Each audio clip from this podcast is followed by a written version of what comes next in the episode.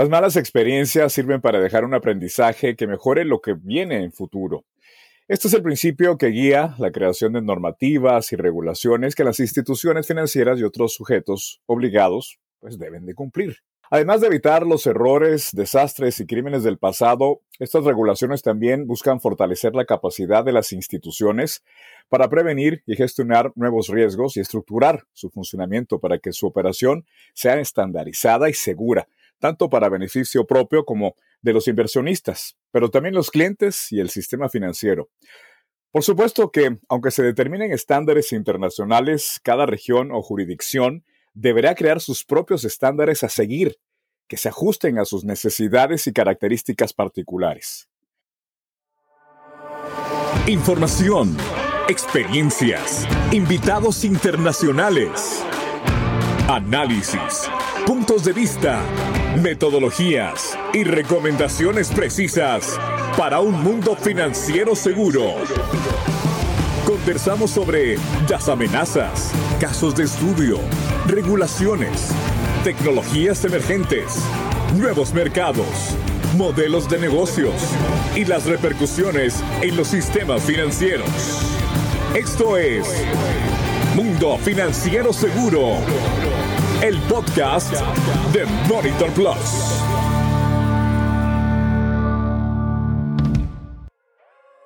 Bienvenidos a Mundo Financiero Seguro, el podcast de Plus TI. Soy su anfitrión Juan José Ríos desde Ciudad Guatemala. Hoy me acompañan Juan Pablo Rodríguez desde Colombia y Raúl Castellanos también desde Ciudad Guatemala. Dos expertos que nos van a ayudar a describir y comprender las tendencias de compliance en Latinoamérica. Ambos gracias por acompañarnos. De entrada, quiero que abordemos el tema del compliance y que hablemos de los retos y oportunidades para las empresas de Latinoamérica. Un gran porcentaje de los gobiernos, y eso lo sabemos todos, están en una lucha contra la corrupción, el lavado de activos y el combate al financiamiento, al terrorismo, al crimen organizado y a la ciberdelincuencia. Pero antes de abordar este tema, ¿quién es Juan Pablo Rodríguez? Es presidente y CEO de Risk Management, conferencista internacional y abogado penalista, con estudios en gestión del riesgo y GRC. Juan Pablo es asesor para la prevención del lavado de activos, fraude, corrupción pública y privada y derecho penal para empresas del sector real, y consultor y asesor para instituciones regulatorias y gremios de Colombia. Además, es capacitador en el programa de pasantías financieras de la Oficina de las Naciones Unidas contra la Droga y el Delito. Juan Pablo, gracias por acompañarnos. También está con nosotros Raúl Castellanos. Raúl es gerente de producto de cumplimiento de Plus TI. Es experto certificado por FIBA como asociado en la prevención de lavado de activos y gestión de FACTA, con más de 20 años de experiencia en la administración de software para instituciones financieras. Ha practicado en diversos países en la definición de estrategias para la automatización de controles relacionados con gobierno corporativo, gestión de riesgo operacional, prevención de lavado de activos y prevención de fraude y control interno. Vamos a comenzar y de hecho quiero presentarles esta pregunta. ¿Qué tendencias están observando ustedes en cuanto al alcance del compliance en Latinoamérica? Si, si prefieres, Juan Pablo, comienzo contigo. Juan José, muchas gracias. Un saludo en la distancia para ti, para mi buen amigo Raúl allí en Guatemala. Eh, muchas gracias a Plus Technologies por la invitación. Bueno, sobre las tendencias, es importante que tengamos en cuenta el cambio de paradigma. Creo que la denominación cumplimiento que se dio espacio a la denominación compliance, que suele ser un poco más sexy y más atractiva, por eso es que la gente hoy suele denominarse eh, compliance officer y ya no tanto oficial de cumplimiento, ha marcado un cambio en las tendencias, sobre todo en Latinoamérica, si tenemos en cuenta que esta denominación anglosajona pues era propia de países como los Estados Unidos, Canadá y algunos países de Europa, pero vale la pena aquí recordar que es una denominación que tiene un ámbito de aplicación mucho más amplio, que abarca fenómenos como el antilavado de dinero, también la lucha contra la financiación del terrorismo y ahora la lucha contra la proliferación de armas de destrucción masiva y se le sumaban la lucha contra el soborno, la corrupción, la protección de datos personales y asuntos que tenían que ver con competencia. En el caso latinoamericano, esa denominación oficial de cumplimiento siempre ha venido aparejada con la normativa antilavado de dinero, que como dije, se complementa con la lucha contra la financiación del terrorismo y las armas de destrucción masiva. Entonces, ese es un primer gran cambio, eh, que las áreas de cumplimiento están creciendo, que se le están encargando muchas más tareas y seguramente ahorita nuestro buen amigo Raúl puede comentar sobre el efecto que ha tenido en aplicación de normas como el FATCA y el CRS. Y creo que esto deviene de un defecto que yo llamo el defecto del Open English, porque la gente al asimilar compliance con cumplimiento y al ver las normas en inglés, cuando se hablan, por ejemplo, del FATCA compliance, pues entienden eh, casi en automático que como dice compliance y en su entidad hay un oficial de cumplimiento, es eh, la persona llamada a atender estos requerimientos. Y finalmente, sobre las tendencias, pues no podemos desatender temas tan importantes como el GRC, el Gobierno, Riesgo y Cumplimiento, dicho en español, o Governance Risk and Compliance, y ese tiene que ajustarse a la nueva denominación ESG, Environmental, Social and Governance, o todo lo relacionado con el medio ambiente, los aspectos sociales y de la comunidad y em, el asunto de la gobernanza. Entonces creo que son muchísimas las tareas que hoy tiene un oficial de cumplimiento. Deberá tener entonces respaldo de la alta dirección y cumplir con cuatro características que para mí son fundamentales. Autoridad, autonomía, independencia y recursos, porque si no tiene recursos, difícilmente puede cumplir los cometidos de la legislación, Juan José. Muchísimas gracias, Juan Pablo. Bueno, hemos estado ya eh, ahondando sobre estas áreas de cumplimiento, compliance, que pues, no me dejarán mentir, están adquiriendo mayores responsabilidades al asumir cada vez más retos para prevenir precisamente ya lo que mencionábamos, fraudes y delitos que afecten las finanzas y el prestigio de las compañías. En ese sentido, Raúl, ¿qué puedes tú abonar a esta observancia del compliance en Latinoamérica? Gracias, Juan José. Un placer saludarte y un gusto estar compartiendo en esta oportunidad con Juan Pablo Rodríguez, a quien estimo y respeto profesionalmente desde hace muchos años.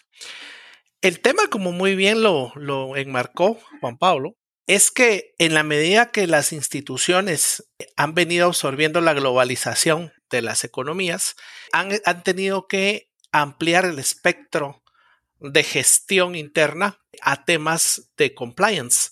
Esto, como muy bien lo apuntaba Juan Pablo, ha crecido no solo al tema de prevención de lavado de dinero, sino también a temas que van relacionados con el giro de negocio de las instituciones financieras y sujetos obligados desde el punto de vista de protección de la información, gestión de riesgo tecnológico, la misma gestión de calidad de la información, temas paralelos como el cumplimiento con FATCA y Common Reporting Standard, que son fundamentalmente leyes para identificar los activos que tienen los, los clientes de las instituciones en el extranjero.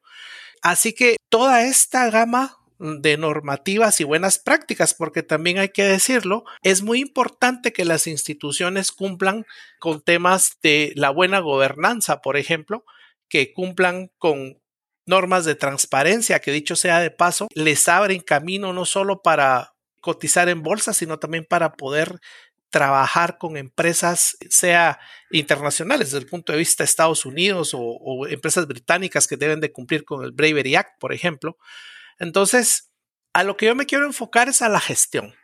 Como muy bien lo, lo apuntaba Juan Pablo, cuando a una persona se le atribuye el tema de cumplimiento, debe tener la autonomía y particularmente los recursos, que era algo que yo quería apuntar, eh, para poder cumplir con sus funciones. Y entonces, en algunos países a esta función se le llama Contraloría Normativa, que es fundamentalmente un eje que coordina los esfuerzos de diferentes unidades, porque si hay especializaciones a tomar en cuenta, como el, GRC que mencionaban de, gobierno, riesgo y cumplimiento, la parte, por ejemplo, anticorrupción, otra parte que puede orientarse a prevención de fraude, riesgo tecnológico, cumplimiento con las normas que, que, le atañen no solo por regulación local, sino también por acuerdos comerciales. Así que el tema se vuelve muy amplio y tenemos que tener un marco de acción general en la institución de tal manera que puedan abordarse todas estas aristas del cumplimiento. Entonces, eh, en, en importancia, creo que para la etapa en la que estamos económica globalizada es muy importante para las instituciones, sobre todo para abrir oportunidades comerciales como parte del control interno y la gestión que ellos necesitan hacer para poder crecer, también es importante ordenarse y, y, con todo esto apuntalar a la cultura organizacional que es muy necesaria para que las instituciones crezcan hoy en día. Juan Pablo, Raúl ya mencionaba el ámbito internacional. ¿Qué les parece si vemos enseguida la importancia del apego a estándares internacionales, dentro de los cuales, por supuesto, está la, la ISO? Pero concretando, Juan Pablo, ¿cuál sería la importancia de apegarse precisamente a estándares internacionales en la gestión de cumplimiento? Juan José, eh, los estándares tienen una garantía y es que te estás plegando a la forma de trabajar de otras latitudes que han sido exitosas. Por eso es tan importante ir a las buenas prácticas. Y una de ellas pues son las normas ISO. Eh, y cuando hablamos de ISO es importante hacer un recorrido histórico porque la lucha contra el crimen organizado, sea específicamente contra el lavado de activos, contra la financiación del terrorismo u otros fenómenos como el soborno y la corrupción, tienen que arrancar desde la gestión del riesgo. Y por eso es importantísimo referirnos a la ISO 31000, que desde 2009 hasta 2018 ha sido actualizada la norma también 31010 de técnicas de valoración del riesgo que casi nunca se menciona y que es tan importante, por ejemplo, para eh, objetivar los datos, eh, aspectos tan importantes como la segmentación. La reciente norma 37301 de 2021 sobre el sistema de gestión de cumplimiento, en inglés Compliance Management System, pero un compliance no referido al cumplimiento antilavado, sino al cumplimiento de cualquier norma la regulación 37001 del sistema de gestión antisoborno, que algunos equivocadamente llaman anticorrupción, olvidando que la corrupción es un fenómeno mucho más grande y una especie de ella es el soborno, por eso el estándar siendo importante es limitado y tiene que usarse este estándar con el 37002 que se refiere a eh, las líneas de reporte hotline o eh, líneas de ética, que son el elemento, digamos, más relevante de lucha contra las conductas eh, que atentan los valores corporativos. Y finalmente, la norma 37003 del buen gobierno en las instituciones, seguramente heredada de esta denominación del buen gobierno corporativo. Entonces, ¿por qué es importante tener estándares y yo solo voy a referirme a riesgo y al antisoborno? Es porque, como bien lo marcaba Raúl, las relaciones de negocio hoy tienen unas reglas de juego mucho más estrictas que antes.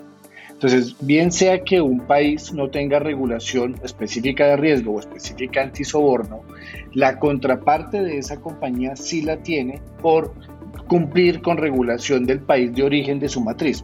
Ya hablamos, por ejemplo, de la FCPA de los Estados Unidos o de la UK Bribery Act del Reino Unido. Entonces, tiene que irradiar el cumplimiento de esa normativa en sus contrapartes y una forma de hacerlo es o con una cláusula back to back o con la solicitud del cumplimiento de un estándar internacional tan importante como las normas de gestión del riesgo, de cualquier tipo de riesgo, o las normas del sistema de gestión antisoborno. Entonces, lo importante de los estándares es que aseguran mejores relaciones de negocio y generan ventajas competitivas para eh, los que intervienen en el mercado. Y cierro diciendo, suena a manera de advertencia, pero cuando una compañía asume un estándar, se le convierte obligatorio. La gente equivocadamente ha pensado que tener estándares es voluntario.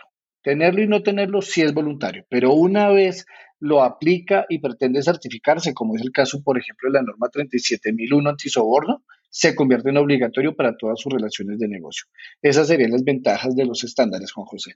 Gracias. Obligaciones, regulaciones y cumplimientos. Raúl, las normas ISO se basan en la opinión y experiencias mundiales, eso lo estábamos viendo hace un momento. Eh, los aspectos de la norma y sus alcances.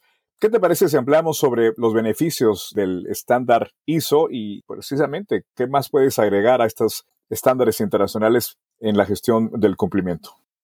Creo que uno de los valores más importantes que tiene el abordar un marco de referencia como los ISO que, que estamos mencionando hoy en día es que precisamente las regulaciones, cuando se emiten, usualmente especifican qué es lo que espera el regulador pero no dicen cómo debes de hacerlo.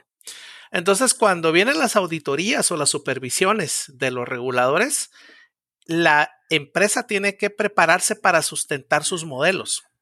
Entonces es mucho más fácil para las instituciones decir, yo tengo este marco de referencia, mejor aún, si es un ISO, como, como bien apuntaba Juan Pablo, y decir, bueno, el ISO recomienda estos pasos y estas mejores prácticas y sobre esas bases yo estoy trabajando para cumplir con la norma. Entonces, al regulador, cuando ve un marco de referencia de este estilo, pues tiene dos opciones, o pelearse con el ISO y cuestionarlo, o bien proponer un marco que para ellos eh, sea más adecuado. Usualmente, como, como decía anteriormente, el regulador no dice el cómo, sí brinda temas como la regulación y, algunos acuerdos paralelos que orienten a las instituciones sobre cómo abordar eh, las mismas, pero al final, en la medida que nosotros nos apeguemos a marcos internacionales y, de trabajo, va a ser mucho más fácil sustentar y mucho más eh, fácil también supervisar la implementación. Entonces, en ese sentido, quisiera resaltar, por ejemplo, el tema del buen gobierno que es un conjunto de normas, sistemas, procesos y prácticas que se aplican para controlar y dirigir el funcionamiento de una empresa. Hay algo que a mí me gusta eh, en algunas definiciones que agregan a esta parte adecuadamente supervisados en su gestión, porque el punto es, si nos vamos a pegar a estos estándares, tenemos que validar que funcionen. Por ejemplo, eh, el reporte global de integridad que publicó Ernest Young en este año 2022 eh, tiene dos aspectos que quiero abordar. Número uno es eh, el 97% de las personas encuestadas creen que la integridad en los negocios es muy importante para las instituciones. No obstante, el 55% cree que los estándares de integridad se mantienen o han empeorado en los últimos 18 meses. Y un dato muy importante que quiero abordar es qué tan fácil es sobrepasar los controles de la empresa. En el 2020, el 25% de las personas, una de cada cuatro, creía que eso era factible. Y en el 2022, el 34%, o sea, una de cada tres, cree que es fácil sobrepasar las reglas y controles de la empresa. Entonces, cuando hablamos de los estándares, no solo es el marco de referencia, sino la implementación de los mismos y que efectivamente en cada ciclo de gestión de los funcionarios se pueda validar con un sistema de monitoreo para validar que esto se esté llevando a cabo.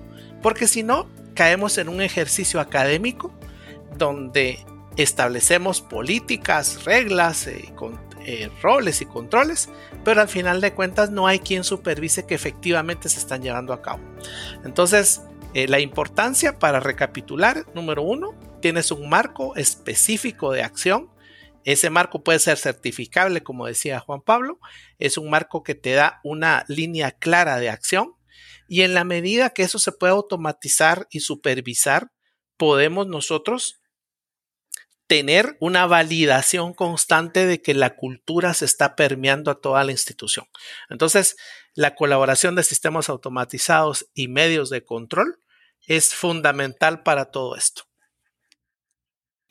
Bueno, entramos ya en, informes, reportes y publicaciones que nos dan pues, una visión, un enfoque principalmente sobre la reciente publicación. Si les parece, hablamos de esta lista gris de la, del GAFI y el índice de Basilea de este año 2022 sobre la falta de transparencia en Latinoamérica.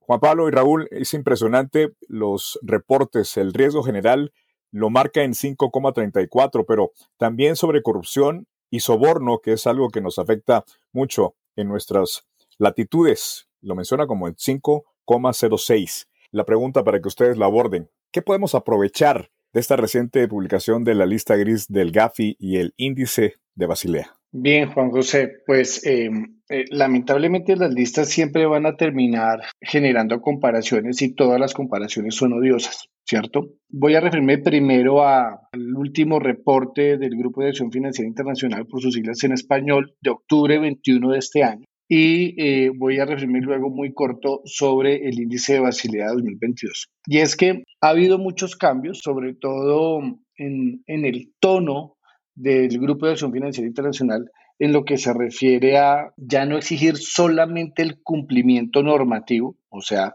las 40 recomendaciones puestas en un marco jurídico de cada país, sino además se hace urgente la efectividad del mismo. Y entonces miren cómo ya no es importante tener un manual, sino que el manual funcione. Tener una política, sino que la política se aplique. Hacer capacitaciones, sino que el mensaje le llegue a las personas que sean contrapartes de un sujeto obligado. Y eso entonces nos deja en un escenario en el que se mantienen en lista roja Irán y Corea del Norte, en lista negra ingresa Birmania, no había antes de esta fecha, 21 de octubre, países en lista negra. Y salen, por ejemplo, de lista gris clara, porque hay una lista gris oscura, eh, jurisdicciones como Nicaragua.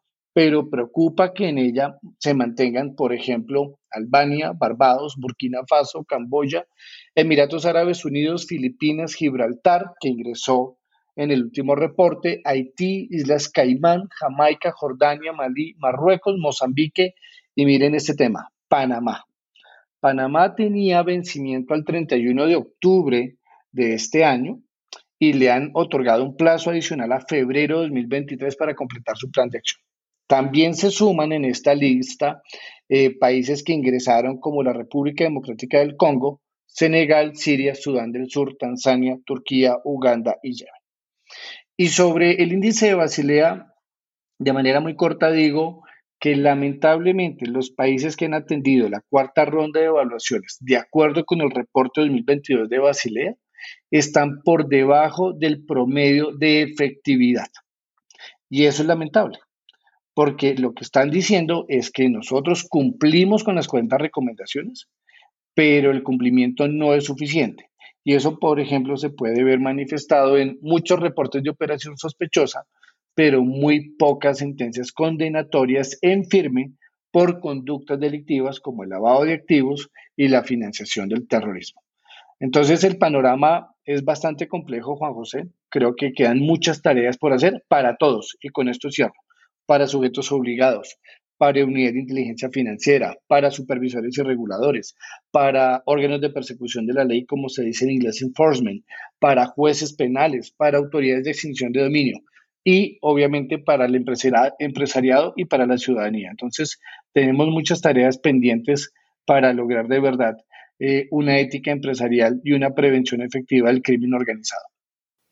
Gracias, Juan Pablo. Raúl, no sé si tienes, esto también lo amplío para ti, Juan Pablo, si tienen esta percepción que estos reportes aparentemente en ciertos gobiernos, pues parece no realmente importarles en el sector público. Sin embargo, en el sector privado sí le ponen mucha atención. ¿Qué más podemos hablar sobre esta reciente publicación de la lista gris del GAFI y, y Basilea, que tomando en cuenta que la puntuación es del 10%, hay porcentajes y puntuaciones muy, muy preocupantes. Por ejemplo, la responsabilidad y la transparencia del sector público, que lo menciona con 4,66%, Raúl. Realmente la importancia que tienen estos, estos índices y la publicación del Grupo de Acción Financiera Internacional es que nos dan parámetros de referencia. Como muy bien apuntaba Juan Pablo, digamos en el caso de la lista gris de Gafi, se orienta específicamente a la evaluación del cumplimiento de las 40 recomendaciones en cuanto a si están satisfactoriamente cumplidas o si están parcialmente cumplidas y eso nos da eh, un parámetro para poder establecer en dónde podemos tener más riesgo cuando interactuamos con, diferentes países. En el caso de nuestros sujetos obligados, eh, hacia dónde van, digamos, eh, los flujos de fondos y qué relación tienen con las empresas con las que trabajamos. Quisiera puntualizar también hoy día la tecnología ha venido creciendo y sobre todo el tema de canales digitales, de tal manera que la gestión del riesgo jurisdiccional ya también se ha elevado a temas como la geolocalización, que es desde donde se originan las operaciones. OFAC, por ejemplo, ya ha comenzado a aplicar algunas multas a instituciones que si bien es cierto hacen transferencias entre dos personas o entre dos entes, que están en territorios eh, no sancionados, la operación, si se origina desde una jurisdicción sancionada, está en incumplimiento. Entonces, por un lado, nos da un marco de referencia de cómo podemos evaluar esos riesgos y cómo podemos aprovechar la tecnología para mitigarlos. En el caso del, índice de Basilea, como muy bien eh, mencionaban también, el índice de Basilea, la ventaja que tiene es que evalúa diferentes aspectos, dentro de ellos el tema de lavado de dinero, dentro del tema de transparencia y algunos otros aspectos de cada uno de nuestros países, lo cual también nos da una orientación para poder evaluar el riesgo de estas jurisdicciones. Algo muy importante que tú mencionabas en, el caso del, sector público, y es, eh, sin duda, es un actor muy importante en, cualquiera de nuestras economías. Y justamente el barómetro latinoamericano y de Caribe de, la medición de la corrupción nos habla de que tenemos un alto grado de riesgo en cuanto al soborno. Desde el punto de vista de una encuesta que ellos realizaron en cuanto a qué tanto, digamos, las personas eh, tienen que eh, ser sujetas, digamos, a una exigencia de soborno para poder cumplir con sus obligaciones o sus gestiones en, el Estado, estamos hablando de que más del 30% de las personas en general en Latinoamérica eh, han sido sujetas de requerir algún tipo de soborno, poder eh, hacer sus gestiones. Y algo también muy importante y preocupante es que cuando se evalúa cuáles son esas instituciones que tienen mayores índices de corrupción. Estamos hablando desde primer ministro, presidente, funcionarios. Pues, según el barómetro, esos están arriba del 50%. Luego vienen senadores, el 52%, empleados públicos 49%, etcétera. Entonces, eh, realmente es un esfuerzo de país el que tenemos que realizar.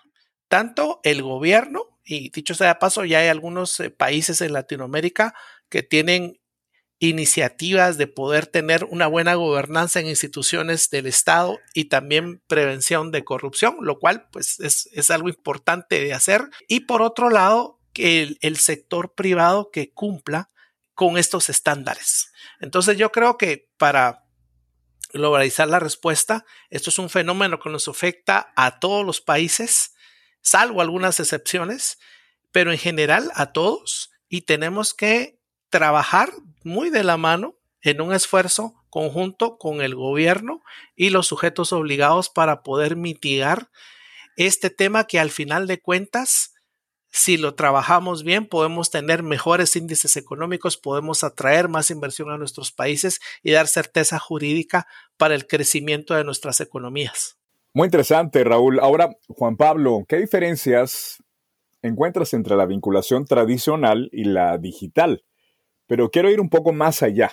Quiero preguntarte, ¿qué riesgos debemos tomar en cuenta?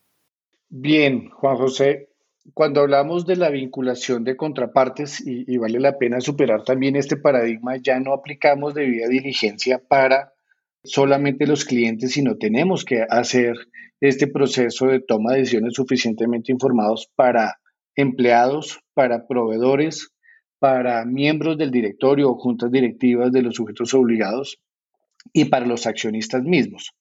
Entonces, ese trabajo se aceleró con ocasión de la pandemia. Recuerden ustedes que el GAFI emitió una guía de identidad digital. Algunos creyeron equivocadamente que fue una reacción del GAFI por la situación compleja del COVID-19. No es así. Digamos que coincidieron eh, las fechas y es importante que ahora demos eh, un salto en el mundo de las relaciones corporativas para tener la tranquilidad de que hacer relaciones basados en tecnología está bien, está permitido y es seguro. Eso no significa que no hayan riesgos que ya voy a comentar, pero eh, estar enfrascados en una forma de trabajar antigua, dependiendo del papel, de la impresión dactilar, de la firma autógrafa, creyendo que las relaciones face to face o las relaciones cara a cara son más seguras que las relaciones digitales, no es cierto. Porque si fuera así, pues entonces eh, no estaríamos hablando de tema que ya comentaba Raúl sobre los índices tan complejos en el cumplimiento internacional de las normas antilavado. Entonces, ¿qué pasa con el onboarding digital? Que ahora estamos enfrentados a relaciones que tienen una cartera de contrapartes distintas, Juan José. Estamos hablando de jóvenes que no van a una entidad financiera, que no hacen fila en una entidad financiera, que no suscriben documentos, pero que aún así necesitan servicios financieros. Entonces necesitan que esos servicios lleguen a la, al dispositivo con lo que ellos interactúan, que es su celular. ¿Ok? O, eh, digamos, para algunos que somos un poco menos jóvenes, eh, la computadora, pero no hay que ir a la entidad financiera para tener servicios. Entonces hay que asegurarnos de que esas relaciones siguen siendo seguras, pero vienen aparejados unos riesgos y empiezo con el riesgo más complejo que es el de la identidad sintética, es decir, la falsificación o suplantación de los datos y de las personas, haciéndole creer a una entidad que eh, al otro lado hay un cliente real con datos reales que va a um, suscribir operaciones o que va a transar productos y servicios cuando en realidad se trata de un delincuente. Entonces, ese es el primer riesgo. Y eso conecta con algo que yo he venido defendiendo en muchos escenarios internacionales y es la necesidad de evaluar los delitos fuente del lavado de activos, porque todos hablamos del lavado de activos y de los delitos vinculados al lavado, pero olvidamos que en cada país hay que cumplir la regulación penal. Y en algunos se vale tener todos los delitos de contenido económico, incluidos los informáticos, como delitos fuente de lavado de activos, y en otros casos no, como el caso colombiano. En Colombia hay una restricción legal para hablar de delitos fuente. Entonces, esos son dos riesgos que es importante tener en cuenta, el riesgo de suplantación y el otro el riesgo regulatorio, porque he visto cómo ligeramente se dice se lava con criptos, pero cuando uno va a estudiar el caso específico, pues probablemente es una actividad fraudulenta, una actividad de estafa, y en algunos países la estafa, siendo delito, no es delito fuente de lavado. Entonces hay que ser muy cuidadoso con el análisis, pues empezar a trabajar desde el onboarding digital, tomando todas las seguridades, teniendo todos los controles y administrando muy bien los riesgos que nos genera esta forma de relacionarnos en el mundo de los negocios, Juan José. Gracias, Raúl. Ya estamos hablando del tema de onboarding digital. ¿Qué consideraciones debemos tomar y encontrar en relación con la automatización del precisamente onboarding digital? Aquí entramos a aspectos muy importantes eh, que tienen que ver con el todo, digamos, del hacer negocios. Como bien indicaba Juan Pablo, aquí entramos a, a un marco diferente de acción con consideraciones importantes.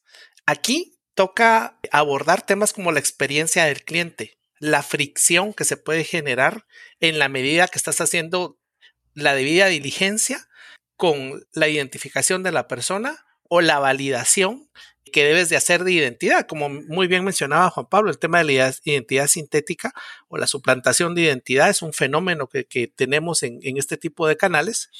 Así que fundamentalmente aquí la óptica que debemos de tener es de prevención de crimen financiero por un lado, validación de identidad, por otro lado, el fraude que se puede generar a, través de una identidad sintética o a partir de diferentes técnicas que pueden utilizar los defraudadores para acceder a las claves y a las cuentas de nuestros clientes. Por otro lado, ¿qué índices biométricos podemos tomar para establecer si la persona que está interactuando con nosotros es nuestro cliente? Y a todo esto súmale el tema de cumplimiento regulatorio. Entonces, las instituciones lo que deben hacer o están haciendo ya hoy en día es trabajar en una estrategia que hoy día se conoce como digital, que es la combinación del mundo físico con el virtual, o sea, el físico y el digital.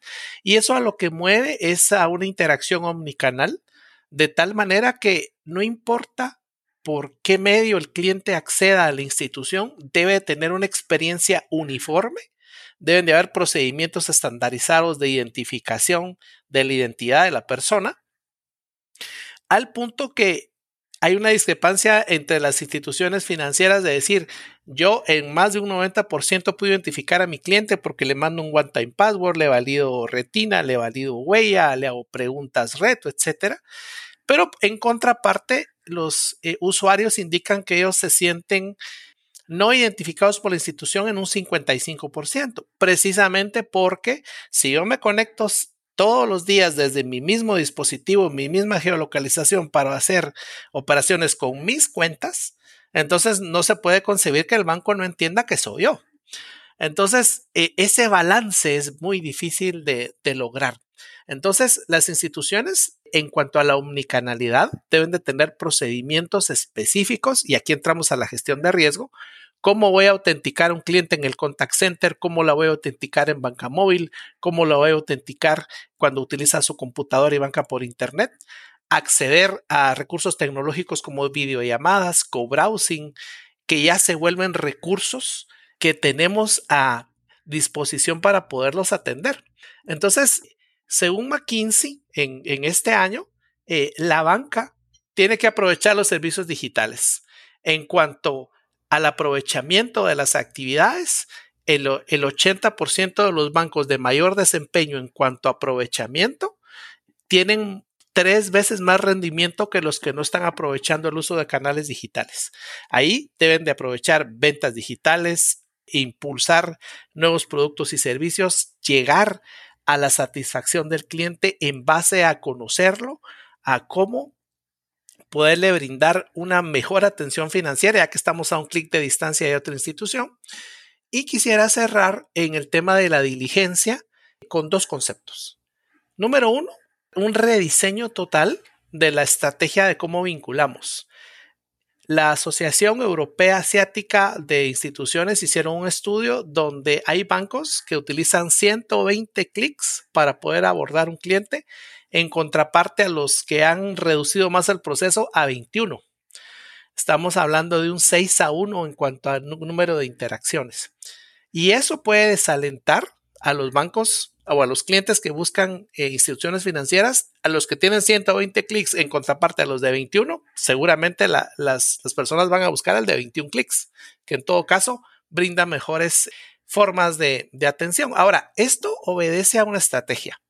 Eh, Ernest Young plantea una identidad digital enriquecida, que es en base al tipo de servicio, al cliente y al riesgo que estamos enfrentando, podemos partir con una identidad base que en el tiempo, en la medida que el cliente va requiriendo más servicios, vamos ampliando. Un ejemplo puntual para cerrar. Cuando hablamos de billeteras electrónicas, hay billeteras electrónicas que pueden estar orientadas a bajos montos al pago de planilla y uso de servicios financieros muy limitados. Ellas pueden requerir diligencia de vida simplificada y con ello podemos comenzar una relación. En la medida que la persona va creciendo sus operaciones y va ampliando servicios, también la diligencia de vida va creciendo. Entonces, la apuesta hoy en día es comenzar con una base que me cubra en cuanto a los riesgos asociados al tipo de cliente, al tipo de producto y la gestión que va a tener con mis canales e irla creciendo en términos generales. Entonces sí, debemos de aprovechar la tecnología en base a un enfoque de riesgos proporcional a lo que estamos enfrentando. Te me estabas adelantando, Raúl, pero estamos ingresando ya al tema de conclusiones y recomendaciones. Quiero plantearle esto a ambos. ¿Qué consideran importante para los sujetos obligados en Latinoamérica? Bien, Juan José, pues yo quisiera remarcar a manera de cierre varios temas eh, que no podemos dejar escapar de esta sesión en Plus Technologies. El primero sobre los estándares y los reportes, tener en cuenta que, por ejemplo, el índice de Basilea considera ahora el crimen ecológico o el delito ambiental como uno de sus indicadores de calificación. Eso es muy importante. También en lo que se refiere al riesgo legal y político, la libertad, más bien el conjunto de libertades o la garantía de los derechos fundamentales también hace parte de estos indicadores sobre los cuales se emite el porcentaje de cada jurisdicción o de cada país. Y finalmente, cómo viene la libertad de prensa eh, ganando una posición importante si habláramos no solamente del índice de Basilea, sino también de índices tan importantes como el de el crimen organizado, que dicho sea de paso, la región latinoamericana lamentablemente supera con creces el promedio mundial de los crímenes que se cometen en el mundo. Entonces, primera observación o recomendación, tengan en cuenta los cambios que han tenido los índices. La segunda, haciendo eco de lo que mi buen amigo Raúl está comentando sobre la tecnología y ese nuevo concepto del digital, yo quisiera proponer otro y es el de identidad soberana. Yo voy a vaticinar algo y si nos vemos en otro escenario de aquí al otro mundial de fútbol, probablemente se ha cumplido mi vaticinio. y es que van a desaparecer las notarías o los escribanos. Estos terceros que autentican negocios, herencias, compraventas y en mi caso, por ejemplo, mi identidad. Yo tengo que ir a una notaría a decir que yo soy yo y que como soy yo, entonces en un papel podemos declarar que yo tengo poder, por ejemplo, para una ejecución de un acto en representación de una compañía. Eso va a cambiar y de hecho ya está en el mundo transformándose con tecnologías tan importantes como el blockchain. Yo creo que el gran descubrimiento no fue el Bitcoin. El gran descubrimiento fue la tecnología sobre la que corre el criptoactivo y es la cadena de bloques. Entonces, quédense con ese concepto de identidad soberana también, porque eso puede tener cambios no solamente en el mundo notarial, sino va a tener cambios, por ejemplo, en las oficinas de registro. Hoy hablamos eh, de los NFTs, cómo se pueden tokenizar los bienes. Y yo que llevo ya 20 años en la industria financiera, sé lo que es, por ejemplo, la titularización de bienes, pues ahora se pueden titularizar digitalmente. Entonces, todos estos cambios imponen al oficial de cumplimiento, pues, la necesidad y el rigor de estar actualizado, no solamente en los temas propios de lucha contra el crimen organizado, sino en un conjunto de disciplinas que probablemente eran extrañas hace algunos años, pero que hoy son muy importantes para el desempeño de su labor. Y finalmente, podríamos decir sobre los desafíos o recomendaciones que creo tenemos en Latinoamérica, es que el mundo se está haciendo cada vez más pequeño. La geopolítica después del COVID y de situaciones tan complejas como los efectos del cambio climático, la guerra de Rusia sobre Ucrania, eh, el impacto económico, por ejemplo, de la crisis de los contenedores, que ahora se le suma la crisis de los chips, nos deja un panorama complejo que hay que empezar a sortear y, creo que más que antes se necesita un oficial de cumplimiento con una visión holística, una persona que tenga la cabeza más grande, que sea un buen analista de información, no sé si llegará científico de datos, pero una persona que sea capaz de recoger toda la información, que la contraste, que, use buenas fuentes de información, fuentes confiables, fuentes ojalá independientes, porque lamentablemente estamos al vaivén de los asuntos políticos y creo que en Latinoamérica ahora hay que tener mucho más prudencia que antes en las decisiones que tomemos, no importa la posición que tengamos.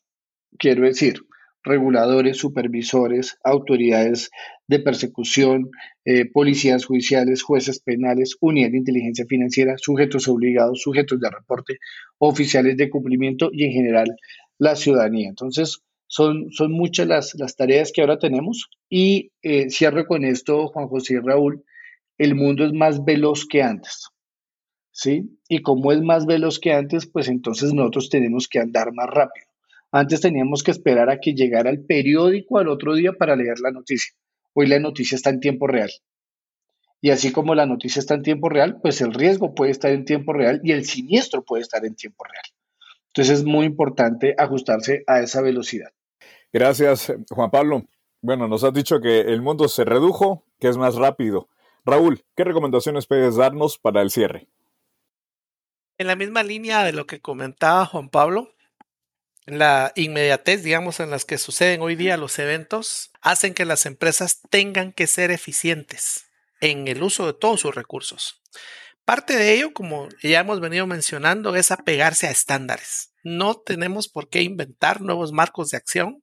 Afortunadamente, hay muchas fuentes de información y muchas organizaciones como Grupo Wolfsburg, el, mismo Gafi, eh, el tema de los ISOs, eh, en fin, hay información suficiente como para que nosotros podamos apegarnos a las buenas prácticas de mercado para la gestión de los riesgos y por supuesto la gestión de negocios en nuestras empresas. Algo que toca el ISO 31000 es eso, el riesgo recompensa, cómo gestiono riesgos y cómo me hago más competitivo en la gestión de esos riesgos. Pegado a ello, agregar el tema de los sistemas automatizados de gestión. Como decíamos, el ejercicio académico puede ser establecer políticas, estándares, apetito de riesgo, tolerancia al riesgo, pero si eso no lo supervisamos, entonces lo estamos dejando a discreción de nuestros colaboradores, razón por la cual es muy importante que estemos validando constantemente y más aún si es en tiempo real, que las cosas sucedan como las esperamos, tanto en cuanto a la mitigación de crimen financiero como a la expectativa de poder avanzar en cuanto a índices de rentabilidad de las instituciones. Algo muy importante que quisiera resaltar es el tema de la Contraloría Normativa o la gestión de compliance en la institución. Como bien mencionaba Juan Pablo, debe tener la autoridad, la autonomía, los recursos para poderlo gestionar. Y también creo oportuno en la medida que la información va creciendo y las normativas se, se, van haciendo más complejas cada vez, es fundamental el contar no solo con los estándares internacionales, sino con el criterio experto de personas como Juan Pablo y su empresa que nos pueden traer conocimiento y acelerar los procesos de gestión en nuestras empresas.